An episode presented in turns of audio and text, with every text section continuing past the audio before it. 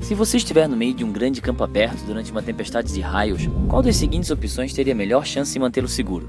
Uma roupa de mergulho, uniforme de super-homem, uma armadura medieval ou como você veio ao mundo? Se você respondeu armadura medieval, bem, talvez você seja meio louco, mas você também estaria certo. Pode parecer loucura mesmo, já que um raio é muito mais propenso a acertar metal do que borracha, tecido ou sua pele. Isso porque raios nada mais são do que longas correntes de elétrons procurando o caminho mais fácil do ponto A ao ponto B, e nenhum material comum fornece um melhor caminho do que o metal. Então, por que um material que atrai relâmpagos iria mantê-lo seguro durante uma tempestade? Ironicamente, pela mesma razão que ele atrai os raios em primeiro lugar. O metal é um excelente condutor de eletricidade.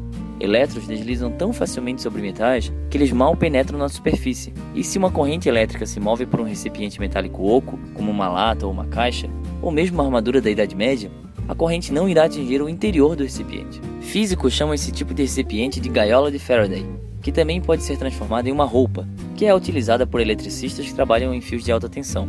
O seu carro é um bom exemplo de gaiola de Faraday, pois apesar do que você pode ter ouvido sobre pneus de borracha, é o corpo de metal fechado ao seu redor que mantém seguro, canalizando o raio ao redor em vez de através de você. Claro que se você estiver longe do seu carro e for pego em um espaço aberto durante uma tempestade, dificilmente você vai ter uma armadura medieval ou roupa especial à disposição. Nesse caso, quer você esteja nu ou vestido, infelizmente o seu corpo é um condutor elétrico melhor do que o ar e o solo, por isso oferece um perigoso atalho para a corrente a caminho.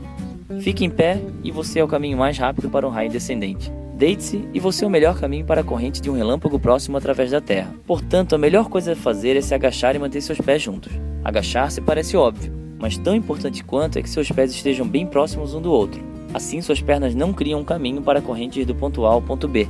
E ainda que isso aconteça, como seus pés são a única coisa de encontro ao solo, a corrente provavelmente irá viajar por uma perna e descer pela outra, não atingindo órgãos críticos como seu coração, algo que essas vacas não conseguiram evitar. De qualquer forma, a melhor coisa a fazer mesmo é evitar por completo os raios e ir para casa tão logo você vislumbrar uma tempestade no horizonte.